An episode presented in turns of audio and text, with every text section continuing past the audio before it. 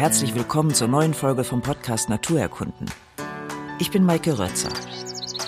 Und kennt ihr das? Man öffnet die Biotonne und es fliegt einem gleich ein ganzer Fliegenschwarm entgegen. Man erschreckt immer so, weil die Brummer da plötzlich aus der Tiefe des stinkenden Dunkels kommen und so viele. Auch an den Augen der Pferde sind sie momentan wieder. Überall. Ich streif sie immer ab und sie setzen sich gleich wieder hin. Ich hoffe, dass Peter Geimer mir die Fliegen heute nahe bringt, weil, verflixt, ich versuche ja, sie zu mögen.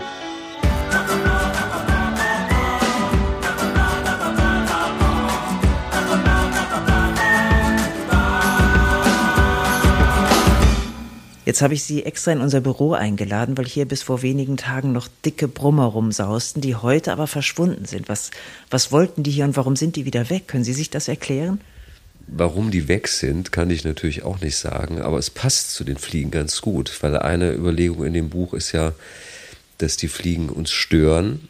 Aber das ist jetzt eigentlich ein schönes Beispiel für eine Störung, mit der wir wirklich nicht gerechnet haben. Also sie sind nämlich nicht da. Also sie machen eigentlich immer das, was man nicht erwartet von ihnen. Insofern passt es eigentlich ganz schön, dass die Fliege verschwunden ist, weil wir wollten ja eigentlich, dass sie da ist. Aber jetzt hat sie wieder was gemacht, was uns überrascht. Das heißt, die Fliege ist ja unkontrollierbar.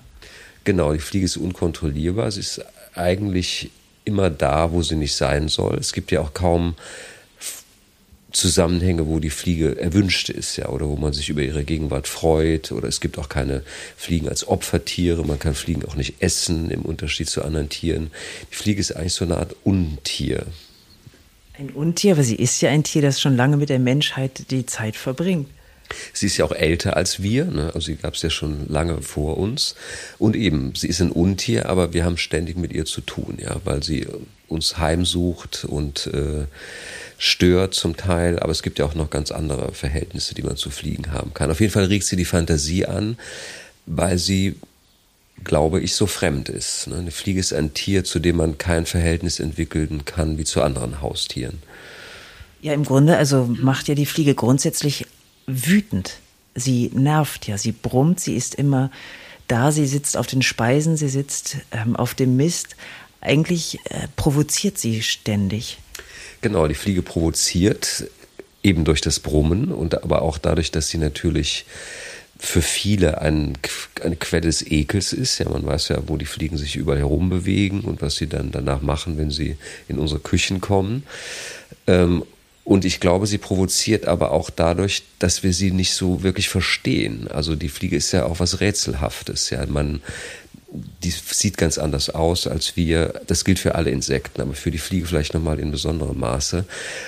Und andere Tiere sind aber weniger auffällig oder die mag man vielleicht auch nicht, die sind aber dann nicht so, so anwesend. Aber Fliegen sind ja nun wirklich, außer hier in diesem Raum jetzt gerade, ähm, und, und, im Sommer natürlich besonders stören natürlich sehr stark. Und es gibt ja auch ganze Maßnahmen gegen Fliegen, also eine ganze Industrie, die diese Fliegenkleber erzeugt oder sonstige Mittel, um sie zu beseitigen. Das würde man bei anderen Tieren ja auch nicht machen. Aber die Fliege sticht uns ja nicht, sie tut uns nicht weh. Was ist denn die Gefahr, die von der Fliege ausgeht? Das ist eine schöne Frage, weil sie ist ja eigentlich gar nicht gefährlich. Ne? Und die Mücke, würde ich sagen, stört ja viel mehr. Die Mücke sticht und wenn man nachts einschlafen will und hört schon diesen Summton, weiß man, es ist die nächste Stunde vergeht damit, dass man diese Tier sucht und hoffentlich ewig. Die Fliege, sie stört natürlich durch, also akustisch durch ihr Summen und Brummen. Aber das könnte man ja sagen, es kann auch was Angenehmes sein. Das ist ja auch ein schöner, schöner Ton eigentlich. Ähm, ich glaube, was, was eben stört, ist diese, sie krabbelt natürlich auch überein, aber sie ist, auf, sie ist nicht gefährlich. Gut, sie gilt als Krankheitsüberträgerin. Das stimmt natürlich auch, dass bestimmte Krankheiten von Fliegen übertragen werden. Aber ich glaube, dass das für uns, sage ich jetzt mal, in Deutschland kein akutes Gesundheitsproblem ist. Es ist, glaube ich, eher was Psychologisches, was uns, eine, was uns an die Fliege bindet, aber uns auch irgendwie ähm, abstößt an ihr. Und das, also der äh, Thomas Macho hatte bei den Schweinen erwähnt, dass die Stellung der Augen der Schweine dazu beiträgt, dass wir ihn, uns ihnen verwandt fühlen. Aber ähm, könnte es damit zusammenhängen, dass die Augen der Fliege nun gar nicht zu vermenschlichen sind? Ja, genau das ist, glaube ich, der Fall. Also es gibt ähm, eine Überlegung des Philosophen Jacques Derrida, die ich sehr interessant finde. Er beginnt nämlich darüber nachzudenken, was sieht eigentlich meine Katze, die mich jeden Morgen beobachtet, wenn ich nackt ins Badezimmer gehe. Und er überlegt sich, diese Katze beobachtet mich und irgendwie registriert sie auch meine Nacktheit. Und er macht sich dann Gedanken darüber, was ist das für ein unheimlicher Blick dieser Katze. Das ist irgendwie ein Blick des anderen, ähm, aber trotzdem ein Blick, von dem man sich angeblickt fühlt. Ja? Also Derrida sagt in dieser Passage, die Wissenschaftler haben immer darüber nachgedacht, wie man Tiere sieht als Wissenschaftler, wie man sie analysiert, wie man sie seziert. Sie haben aber nie über den Blick der Tiere auf uns nachgedacht. Und genau dieser Blick fällt bei der Fliege, glaube ich, aus. Also man hat, wenn man Fliegen sieht, keine Vorstellung davon, dass diese Tiere uns anblicken. Das ist bei Katzen ganz anders oder bei Hunden. Man bekommt mit, die haben eine Wahrnehmung von uns und dann kann man sich so fragen, wie nehmen die uns eigentlich wahr, wie nehmen wir sie wahr? Man tritt irgendwie in eine Verbindung mit ihnen, in Augenkontakt mit ihnen. All das geht mit Fliegen natürlich überhaupt nicht das Auge ist ja auch so klein, dass man es gar nicht erkennt. Und selbst wenn man es im Mikroskop vergrößert, sieht es auch nicht aus wie ein Auge, das uns anschaut. Dann sieht man dieses Fasettenauge. Das sieht aber auch eher aus wie ein Ding. Sieht nicht aus wie ein Auge. Also eigentlich haben wir, glaube ich, keine Vorstellung für den Blick der Fliegen, dass die Fliegen uns anblicken und wir zurückblicken und es eine Art Dialog gibt. Das fällt, glaube ich, bei der Fliege aus. Und das ist auch ein Grund dafür, warum man Fliegen, glaube ich, bedenkenlos tötet. Das würde man mit Tieren, die einen anblicken, Schweinen zum Beispiel, gut, die töten wir auch, aber das machen dann andere. Das passiert abwesend. Wenn wir das selber machen müssten, die Tiere, die wir essen, die Schweine, wenn wir die selber töten müssten, dann würden wir, glaube ich, sehr viel weniger Fleisch essen. Bei Fliegen gibt es das Problem gar nicht. Das heißt, man tötet die Fliege, weil man sich den Blick auf sich selbst durch ihre Augen nicht vorstellen kann.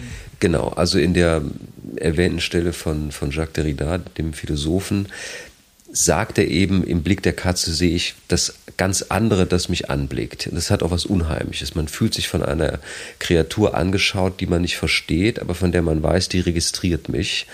Und das, glaube ich, fällt bei der Fliege aus. Die Fliege schaut uns nicht an. Wir haben keine Vorstellung davon, dass sie uns wahrnimmt, wie sie uns wahrnimmt. Und das, wenn ich das noch ergänzen darf, hat natürlich die Fantasie der Schriftsteller angeregt. Also es gibt ein Nachdenken über den Blick der Fliege würde ich sagen, in der Hauptsache in der Literatur. Wo zum Beispiel? Zum Beispiel bei Robert Musil, der diesen wunderbaren Text geschrieben hat, das Fliegenpapier. Es ist ein Text, der beschreibt so einen Klebestreifen, wie man die kennt, die Streifen, die man eben auffängt in der Küche meistens, um Fliegen zu fangen. Und diese Fliegen kleben dann auf dieser Klebeschicht und Musil beschreibt auf unglaublich anrührende Weise in diesem Text dieses Sterben der Fliegen. Also er beschreibt, und zwar sehr menschlich, er beschreibt diese Fliegen sehr menschlich und beschreibt, wie die langsam nun merken, dass sie da nicht mehr loskommen. Ja, am Anfang denken sie noch, ich habe noch eine Chance hier wegzukommen. Da bewegen sie sich noch, versuchen noch äh, Fluchtbewegungen zu machen. Dann merken sie so langsam, wir verstricken uns immer tiefer und wir geraten immer tiefer in diese Klebeschicht hinein. Und dann ergeben sie sich irgendwann und irgendwann sind sie halb tot. Und dann kommt eine unglaublich interessante Stelle, wo Musil sagt, es gibt aber eine Stelle am Körper der Fliege, irgendwo an den Beinen, die bis zum Schluss noch überlebt und das sieht aus wie ein Auge, das uns anschaut, ein Auge, das auf uns zugeht wie ein Menschenauge. Und das ist eine der wenigen Stellen, wo die Fantasie sich überlegt hat, wie wäre dieser, dieser Blick der Fliege, wie wäre das von den Fliegen angeschaut zu werden. Eine andere schöne Stelle ist von Friederike Mayröcker, die in einem Text in so ein Gespräch mit einer Stubenfliege tritt, die sie morgens immer antrifft und dann beschreibt sie sehr schön, sie sitzt da als Dichterin, nimmt ein Fußbad und in der Ecke auf dem Staubsofa, wie Mayröcker sagt, sitzt eben diese Fliege. Und eigentlich fühlt sie sich so mit der verwandt und sagt, die ist auch einsam, die hat auch ähnliche Probleme wie ich, die ist auch ständig in Panik wie ich. Also das wäre eine Stelle, wo, wo man eigentlich diese Fremdheit und dieses andere überwindet. Und das passiert meiner Meinung nach in der Literatur. Also gerade weil die Fliege, wie ich eben schon sagte, weil sie so anders ist, erregt sie natürlich auch die Fantasie. Ja, man spinnt sich dann aus, was ist das für eine Welt, in der die Fliege lebt. Und in der, ich meine, auf den Gemälden sieht man ja auch oft Fliegen. Ja, das ist eine lange Tradition, die vor allen Dingen in der niederländischen Mara des 17. Jahrhunderts eine große Rolle spielt. Also man setzt Fliegen auf Bilder als sogenanntes Trompe-l'œil, also Augentäuschung. Die früheste Geschichte die wahrscheinlich eine Anekdote ist, aber es ist trotzdem eine schöne Geschichte und Anekdoten haben ja auch immer, egal ob sie stimmen oder nicht, einen Wahrheitsgehalt. ist die, dass angeblich Giotto, der Maler Giotto, auf ein Bild seines Lehrers Cimabue, der gerade dabei war, ein Porträt zu malen, eine Fliege gemalt hat, in der Abwesenheit von Cimabue. Cimabue kam dann in sein Atelier zurück und versucht, diese Fliege zu verscheuchen. Und die Pointe dieser Geschichte ist natürlich, der junge Giotto übertrifft seinen Lehrmeister Cimabue, indem er diese Fliege so realistisch zeichnen kann oder malen kann, dass selbst der Meister getäuscht wird davon. Und das ist dann so eine Tradition geworden in der Malerei, eben vor allen Dingen in der niederländischen Malerei des 17. Jahrhunderts, dass man Fliegen auf die Bilder setzt und die Betrachtenden sollen sich dann fragen, ist die jetzt echt oder nicht echt? Und sollen am Ende natürlich merken, sie ist nicht echt und die Kunst des Malers bewundern, dem es also gelungen ist, bis zum Schluss uns glauben zu lassen, es ist eine echte Fliege. Und dann merkt man am Ende, nein, sie ist ja doch gemalt. Und dann ist das natürlich das große Lob der Künstler, denen das gelingt, uns so zu täuschen. Also einfach die Vorgabe, die Fliege sitzt auf dem Bild und ist nicht Teil des Bildes. Genau. Die Fliege sitzt auf dem Bild und man weiß dann eben, genau, das ist die Idee, ne, dass man denkt, die Fliege ist gar nicht im Bild gemalt, sondern sie ist ein, teilt mit uns den gleichen Raum und sitzt äh, auf dem Bild. Es gibt übrigens einen Kunsthistoriker André Piekler, der 1964 ein Buch geschrieben hat, in dem er eine ziemlich verrückte These hat. Die hat sich auch nicht bewahrheiten lassen, die ist aber witzig, deswegen kann man die mal in Erinnerung rufen. Er sagt nämlich, diese Tradition des Fliegenmalens, die hat man deshalb gemacht, um die Fliegen abzuhalten, auf das Gemälde zu fliegen. Also weil man weiß, dass Fliegen auch im Museumsdepot Bilder verunreinigt haben, behauptet Piekler jedenfalls. Und er sagt, eigentlich hat man die Fliege gemalt, nicht an den Menschen adressiert, dass der getäuscht ist, sondern die Fliegen sollen von ihren Artgenossinnen abgehalten werden, auf das Bild zu fliegen. Das ist eigentlich eine witzige These, weil das nämlich heißt, diese Bilder sind eigentlich für Fliegen gemalt. Ja, die sind gar nicht für uns gemalt, sondern für Fliegen. Aber die Fliege lässt sich auch nicht davon abhalten, Lampen zu umkreisen, obwohl es Artgenossinnen gleich tun. Da frage ich mich immer, was suchen Sie da? Ja, das ist eine rätselhafte Frage, die ich auch nicht genau beantworten kann. Es gibt ja dieses äh, schöne Buch des Biologen Jakob von Uexküll, der sich so in den 60er, 70er Jahren hat er das geschrieben, der sich genau die Frage gestellt hat, wie nehmen eigentlich Fliegen im Unterschied zu uns ein Zimmer wahr? Und er hat mit einem Zeichner zusammen versucht, das auch zu visualisieren und hat also den Raum gemalt, wie den ein Mensch sieht, wo er die Aufmerksamkeit erregt und wo die Fliege diesen Raum sieht. Das ist also ein Raum mit Sitzmöbeln, ein Schreibtisch und so weiter. Und man sieht, dass die Fliege sich überhaupt nicht für den Schreibtisch interessiert. Also diese Teile sind grau gezeichnet in dem Bild und hell hat Uexküll die Teile gezeichnet, die die Fliege interessiert. Und es sind, genau wie Sie sagen, die Lampe, und der Esstisch, ja, das ist klar, da gibt es was zu essen. Ich glaube, die Lampe, weil sie sich gut umkreisen lässt. Ich glaube, die Lampe hat für die Fliege eine Faszination, weil sie rund ist, man kann drumherum fliegen, man hat so eine Art Gravitationszentrum. Ich glaube, das ist der, der Grund des Interesses für, für die Lampen. Sie sind auch eben in der Höhe, in der Fliegen sich so durch den Raum bewegen und sind vielleicht so eine Art Anker oder so ein Fixpunkt, glaube ich. Ja. Also die Biologie ist ja weit gekommen zu sehen, dass das Auge aus vielen Facetten Augen besteht oder aus den vielen Facetten. Kann man sich vorstellen, wie das Bild der Fliege sich darstellt? Genau das hat Jakob von Uexküll versucht. Er hat eine Dorfstraße, er zeigt ein Foto einer Dorfstraße, so wie wir die sehen. Und dann versucht er daneben eine Fotografie zu manipulieren, wie die Fliege die sieht. Das ist alles viel unschärfer. Bestimmte Teile, die uns vielleicht interessieren, interessieren die Fliege gar nicht. Andere Teile interessieren sie. Ich glaube aber, dass das Unternehmen von Uexküll ein Beispiel dafür ist, dass genau diese Einfühlung nicht funktioniert. Und zwar deshalb, weil wir immer so stark in unserer eigenen Wahrnehmung verbleiben, dass wir uns das radikal andere der Fliege gar nicht vorstellen können. Das ist so ähnlich wie sich das Leben Außerirdischer vorzustellen. Wenn man sich anschaut, wie das in der Geschichte gemacht worden ist, zum Beispiel hat ja die Voyager-Sonde Beethoven-Musik ins Weltall geschickt oder Jimi Hendrix. Das heißt, irgendwie hat man die Vorstellung, ja, die Außerirdischen sind zwar anders, aber Jimi Hendrix können sie dann schon auch verstehen. Das ist natürlich ganz absurd, ja, weil das voraussetzt, sie wissen überhaupt, wo es Musik ist. Und offenbar geht das nicht, dass man sich das radikal andere vorstellt, weil wir immer geneigt sind, unsere eigenen Traditionen, Denkgewohnheiten da mit hineinzumischen. Und das ist bei Yxu, glaube ich, auch der Fall. Also diese sogenannte Fliege, die, die, Straße der Fliege, wie die Fliege sie sieht, ist natürlich eine absolut menschlich gesehene Straße. Es ist eine Straße, wie, wie der Mensch glaubt, wie die Fliege sie sehen würde. Aber die, die wirkliche Weltsicht einer Fliege wird man nie rekonstruieren können. Aber die Fliege Ich kenne nur Situationen vom Fernsehen, also alles ist vorbereitet, es sind äh, die Drehbücher sind geschrieben, die Leute ausgewählt, ein irrer Kraftakt, das überhaupt auf die Beine zu stellen. Und dann heißt es plötzlich Flieger am Set. Und alles muss stillhalten. Ja, was tut dieses kleine Wesen da? Ja, das wäre ein schöner Fall für die Störung, also wo die Fliege als Störerin äh, in Erscheinung tritt. Und es gibt sehr viele Filme, eigentlich könnte man sich mal den Spaß machen, die ganze Filmgeschichte auf die Fliegen hin anzuschauen, die da mit am Set waren.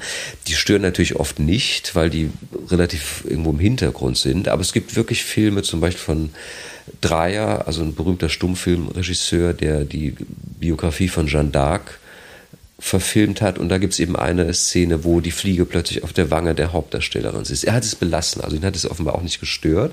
Aber das wäre, was Sie beschreiben, ein schönes Beispiel für die Fliege, die, und auch das ist ein schönes Motiv, die winzig ist, aber eine Riesenzerstörung erzeugen kann. Das ist auch so eine Fantasie, die mit Fliegen verbunden ist. Die Fliege als das kleine, winzige, unscheinbare, das aber maximalen Schaden anrichtet. Ich nenne ein anderes Beispiel. Panoramamalerei 19. Jahrhundert. Das sind 360 Grad Leinwände.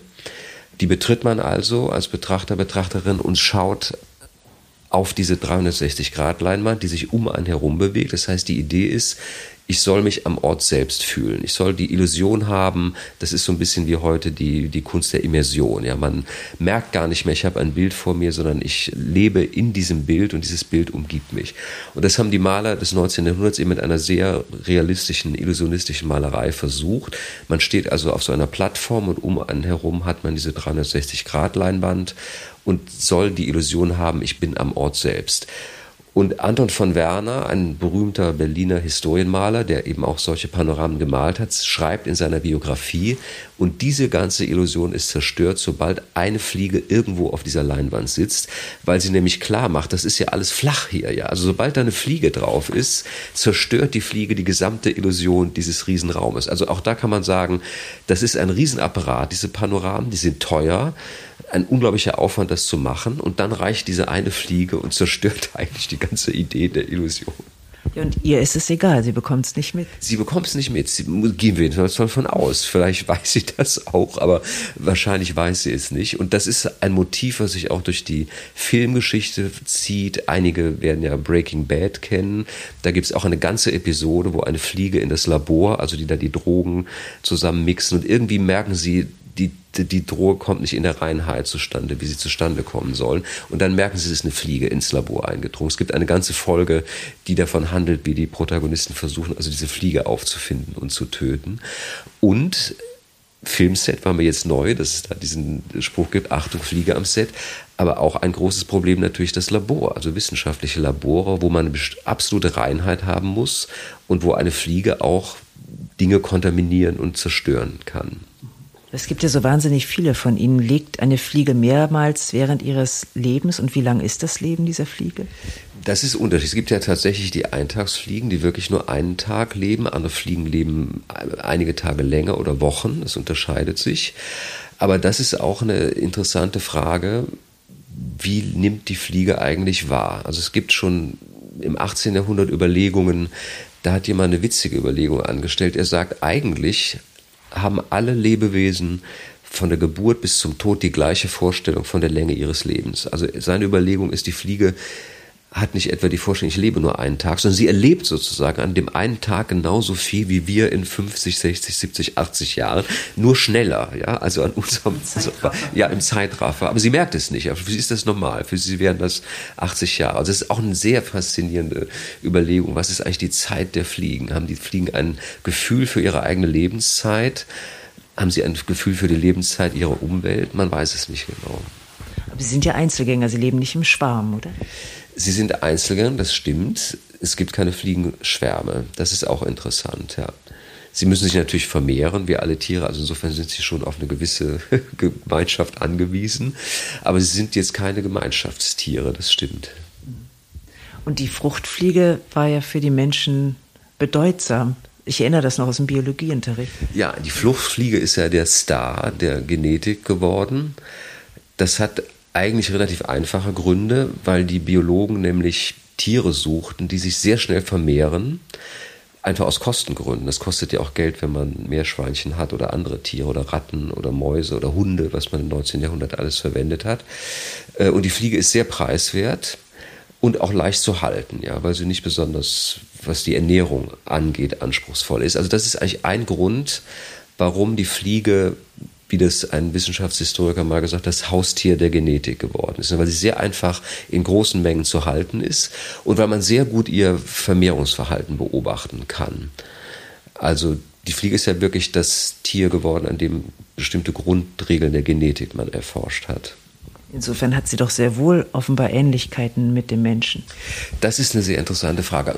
Das stimmt, diese Ähnlichkeit besteht, aber sie besteht nicht in der Ebene des Sichtbaren, sondern eher auf der Ebene, wie das Leben strukturiert ist. Also eigentlich in einer Weise, die sich unserem Sehsinn nicht erschließt.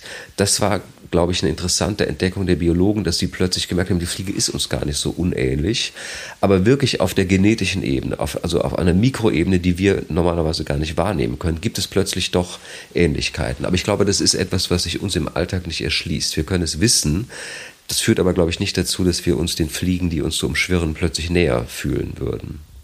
Also Sie gehen davon aus, dass eine ernsthaft gemeinte Liebe zu den Fliegen nicht entstehen kann. Auch die gibt es vereinzelt eben in der Literatur. Also äh, da gibt es Gedichte, die sich an Fliegen richten und äh, die Fliege als Geliebte ansprechen. Aber ich glaube, das ist wirklich etwas, was, was den Dichtern und Dichterinnen so ein bisschen vorbehalten ist. Ich glaube, wir kämen im Alltag nicht so schnell auf die Idee, äh, die Fliegen besonders zu liebkosen oder gern zu haben. Aber wie gesagt, das ist ja, die Literatur kann ja alle Grenzen sprengen und die Kunst überhaupt. Und also da findet man das dann vereinzelt schon. Wurde denn die Fliege immer schon gehasst oder war sie irgendwann mal im Verlauf der Menschheitsgeschichte anders gesehen worden? Das glaube ich nicht. Ich glaube, dass das ungefähr immer schon so war wie heute. Also mir ist zumindest kein Beispiel begegnet, wo die Fliege mal ein Wappentier gewesen wäre oder ein und in der Bibel kommt es ja auch schon negativ vor. In der Bibel ist die Fliege, der Herr der Fliegen ist der Teufel. Der Teufel wird in der Bibel schon im Alten Testament als Herr der Fliegen bezeichnet. Das heißt, die Fliegen sind schon im Alten Testament irgendwie negativ besetzt. Sie sind auf jeden Fall nicht auf der guten Gottesseite, sie sind auf der Seite des Teufels.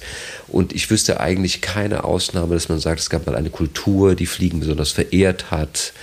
Ich würde sogar sagen, selbst der heutige Tierschutz, es gibt, soweit ich weiß, keinen Schutz für Fliegen. Es gibt keinen, keinen Blog, der sich besonders für Fliegen einsetzt. Es gibt keine Aufrufe, bitte in Zukunft keine Fliegen mehr zu töten. Das ist auch wieder ganz anders als mit Hunden und Katzen zum Beispiel. Da haben wir sofort ein empathisches Verhältnis und keiner käme auf die Idee, also einige schon, aber das ist dann schon sehr die Ausnahme, solche Tiere zu töten. Das ist bei der Fliege eben ganz anders. Also ich wüsste keine Kultur, die besonders fliegenfreundlich gewesen wäre. Das heißt, sie teilt mit uns die Welt, aber wir leben in verschiedenen Welten. Ja, und was ich ja auch glaube, ich glaube ja, dass die, dass ein Grund, warum die Fliege uns so provoziert, möglicherweise der Verdacht ist, dass wir der Fliege viel gleichgültiger sind als sie uns.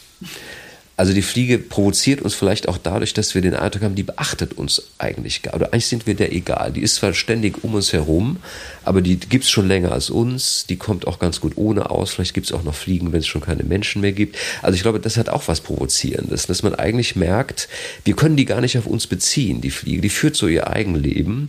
Und wenn es uns gar nicht mehr gäbe, das wäre der auch egal. Also ich glaube, irgend sowas schlummert auch in der, im, und die Fliegen, auch das spielt da eine Rolle die Fliegen sind ja auch sofort zur Stelle an Leichen, ja, das muss man auch mal sagen, das Thema. Also die Fliegen sind auch das, wo man nochmal ganz klar sieht, sie überleben und so, sie zehren sofort vom Tod des Menschen, ja, und sind dann sofort. Es gibt ja ganze Kriminalisten, die sich zum Beispiel darauf äh, ähm, spezialisiert haben, an Fliegenlarven Leichen zu datieren. Also ne, die sagen, das Verbrechen ist so und so alt, weil da sind jetzt die Fliegenlarven, haben sich angesiedelt. Also können wir ungefähr datieren, wann, wann dieses Verbrechen stattgefunden hat. Am, am, Stand, am Stand der Larven? Ja. Man kann dann sagen, dass die ist jetzt in dem und dem Stadium, also so und so lange ist äh, diese Person schon tot. Und eben, und das ist, glaube ich, auch nochmal was, was die Fliege mit dem Tod verbindet, dass man merkt, also auf dem Körper, den ich jetzt noch habe und der noch lebt und der spricht und sich bewegt, da setzen sich vielleicht irgendwann die Fliegen fest. Wenn ich tot bin, dann kommen als erstes die Fliegen und krabbeln über diesen Körper. Also sie bestätigt uns nicht, dass wir Herr der Schöpfung werden. Nein, eher im Gegenteil. Vielleicht ist die Fliege Herr der Schöpfung. ja, ja. Gesetzt der Fall, dass diese von mir so erhoffte, aber heute nicht anwesende Fliege hier gewesen wäre in unserer Küche, wie hätte sie uns denn gesehen? Ist das irgendwo nachzuvollziehen?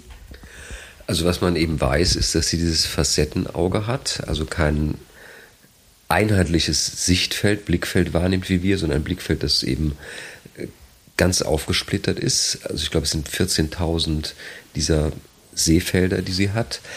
Und auch hier ist es wieder die Kunst, die überlegt hat, wie sähe das denn eigentlich aus? Oder wie sieht denn die Welt aus Sicht einer Fliege aus? Und das ist ein Film von ähm, 1958, ein Science-Fiction-Film, der, es hat auch wieder sehr viel mit der Fliege als Störung zu tun. Und die Handlung ist die, dass ein Physiker so ein ähm, ja, das ist eigentlich, wie man das von Raumschiff Enterprise kennt, die, wenn die sich da von einem Raum in den anderen beamen. Also er baut so einen Apparat und versucht Gegenstände von einem Raum an einen anderen zu überführen.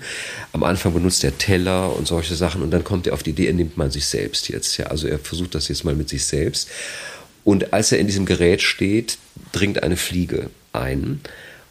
Und das führt dazu, dass was an der anderen Seite rauskommt, ist ein Wesen halb Mensch, halb Fliege. Das heißt, er verändert sich, langsam bekommt er diesen Fliegenkopf. Er traut sich also auch nicht mehr das Labor zu verlassen.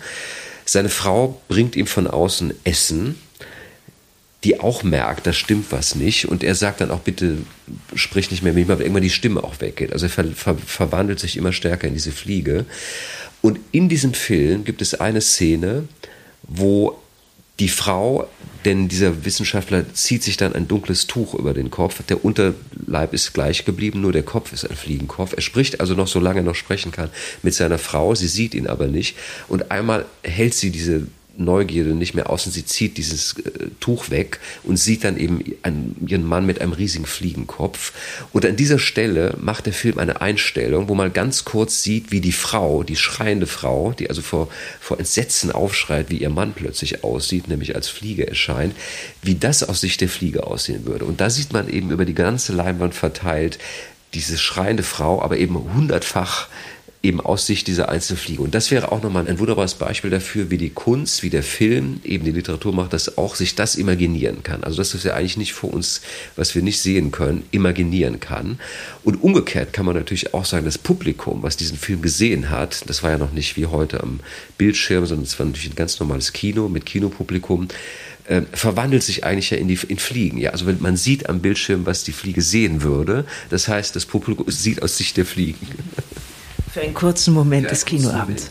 Genau, ich würde sagen, das ist in der Filmgeschichte der ganz kurze Moment, der nicht mal 30 Sekunden dauert, wo man mal ein Kinopublikum als Fliegenpublikum hatte.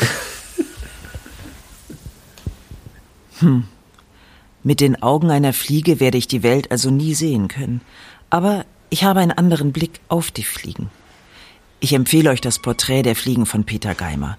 Bei der Lektüre hat man mal die Möglichkeit, sie vor dem inneren Auge in Ruhe zu betrachten, während man irgendwann immer weniger genervt die Fliege an der Lampe verscheucht, bis man sie irgendwann einfach machen lässt und dann ganz genau anschaut. Wenn euch die Folge gefallen hat, lasst uns gerne eine Bewertung da. Freue mich. Und eins noch. Morgen sind sie wieder da. Im Büro. Die Brummer. Ich wette.